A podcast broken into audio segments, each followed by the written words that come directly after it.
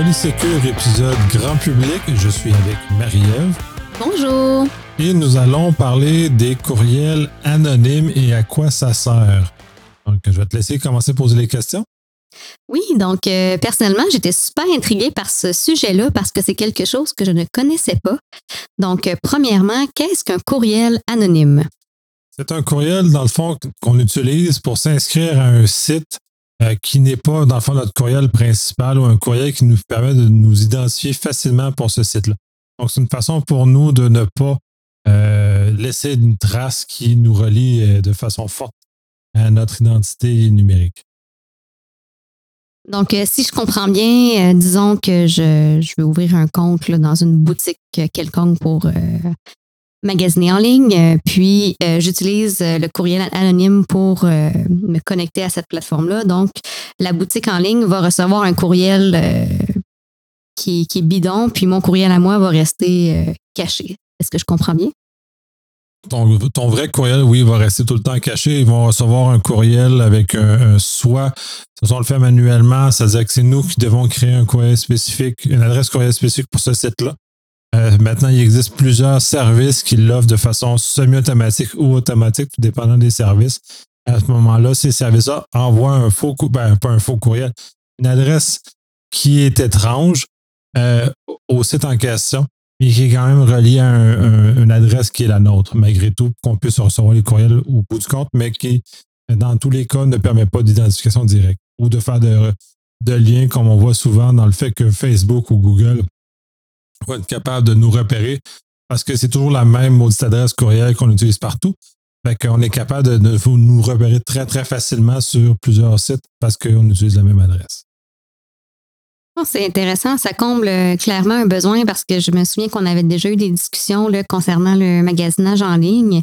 Puis euh, tu m'avais dit qu'une bonne pratique serait d'utiliser une adresse courriel par plateforme. Donc, si jamais il y avait une fuite, mais on savait d'où qu'elle provenait.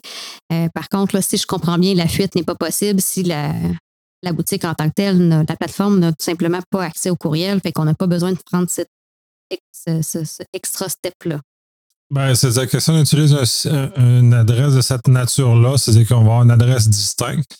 Donc, si cette adresse-là fit, ben, ça va être seulement celle-là qui va t'atteindre. Ce ne sera pas l'ensemble de nos adresses ben, euh, anonymes qui vont être touchées à ce moment-là. Donc, ça nous sauve un peu la mise s'il y a une fuite. Puis comme les fuites sont quasiment euh, quotidiennes maintenant, ça évite beaucoup ce problème-là qu'on soit affecté par une situation qui pourrait être embarrassante et euh, vient limiter, disons, l'ensemble du problème. C'est du côté des fuites, mais du côté quand même de anonyme, c'est-à-dire que les sites sont plus capables de nous profiler comme consommateurs ou comme euh, internautes et de, dans le fond, de nous tirer un, profil de publicité pour nous, euh, nous influencer. Effectivement, là, euh, les fuites de données font partie de notre quotidien. On en voit à chaque jour pratiquement dans les médias. Euh, je me demandais, le, service là, euh, qui anonymise notre courriel, est-ce qu'il prend, est-ce qu'il génère un courriel euh, random à chaque fois ou il va générer un courriel bidon qui va envoyer à toutes les plateformes? Ça dépend des systèmes qui sont utilisés. Le, celui qui est le plus intégré, c'est celui de Apple, qui est Hide My Email, qui est essentiellement lié très fortement avec le Apple Sign-In, c'est-à-dire que les deux sont reliés. Donc, on va s'identifier, s'authentifier à un site avec euh, ce système-là, qui fait que l'adresse qu'on utilise pour s'authentifier au site est une adresse qui est auto-générée par Apple à ce moment-là et qui est, dans le fond, qui n'a aucun lien avec, euh, avec notre identité. Donc, on n'est pas capable de, remonter jusqu'à nous. Euh, puis c'est juste relié par en arrière attaché à notre Apple ID. il y a d'autres services comme Fastmail où eux autres, il faut payer à ce moment-là, on a plusieurs capacités très faciles de créer des, identifiants, euh, euh, des alias qu'on peut utiliser pour s'inscrire à différents sites. Et il y a DuckDuckGo qui est en train de sortir en bêta, une version comme ça aussi qui, euh, de toute apparence, va être gratuite, mais je n'ai pas beaucoup plus d'informations sur le, sur le service pour le moment. C'est super intéressant. Donc, euh, pour les euh, utilisateurs Apple, on a déjà une solution intégrée, accessible euh, facilement. Puis pour les autres fournisseurs, là, Android et tout ça, il y a des options quand même, là, mais moins intégrées. On a fait le, test là, puisque j'avais jamais utilisé là, cette plateforme-là. Donc, on a été dans le, notre surfer web. Là, j'ai été dans mon adresse Apple ID pour aller voir vraiment l'endroit où ce qu'on doit aller, ce qu'on peut voir, où ce qu'on a utilisé notre Apple ID pour s'authentifier.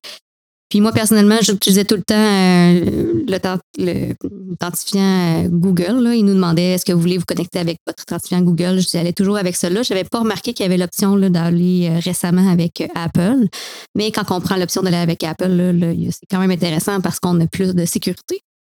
Oui, on est plus anonyme. La sécurité, c'est peut-être tout dépendant comme on veut le voir. Oui, non, mais au moins, on ne, diffuse pas à tout venant notre adresse courriel. Donc, euh, dans le cas d'Apple, ce qui est le fun, c'est parce que c'est intégré, donc c'est facile d'utilisation. On n'a pas besoin de faire un effort supplémentaire. Les deux autres services qu'on a parlé, comme Fastmail et DuckDuckGo, ça nous exige quand même une étape supplémentaire. Facilité par rapport euh, à un, système comme Gmail où il faudrait recréer un compte au complet. Les systèmes DuckDuckGo et Fastmail sont intégrés. C'est qu'on peut générer euh, automatiquement et rapidement une nouvelle adresse, mais il demeure qu'il y a une étape supplémentaire, un effort supplémentaire qui est peut-être une barrière pour la plupart des utilisateurs. Euh, Apple amène ça. J'espère que dans le fond, Google va faire la même chose avec Android, où on va avoir une plateforme qui va être euh, facilitée, amener les utilisateurs à l'utiliser davantage, ce genre de choses pour défaire le modèle d'affaires de Google. C'est intéressant. Euh, il y, a, certaines critiques là, qui disent qu'Apple est un système fermé, que c'est pas évident. Par contre, j'ai l'impression que côté sécurité informatique, ils sont quand même pas pires. Est-ce que je me trompe? Ben, ils mettent beaucoup d'énergie, en tout cas, du, moins en publicité, pour vanter les mérites de la vie privée ou le privacy en anglais. En français, c'est pas une bonne traduction, mais mettons que c'est la meilleure qu'on est à notre disposition. Euh, oui, ils font beaucoup d'efforts. Euh, la dernière version iOS 15 amène beaucoup de nouvelles éléments novateurs. Ils retirent les, les, pixels de tracking dans les courriels. Ils rendent anonyme notre navigation web. L'aide My Email est encore, est encore plus avancée.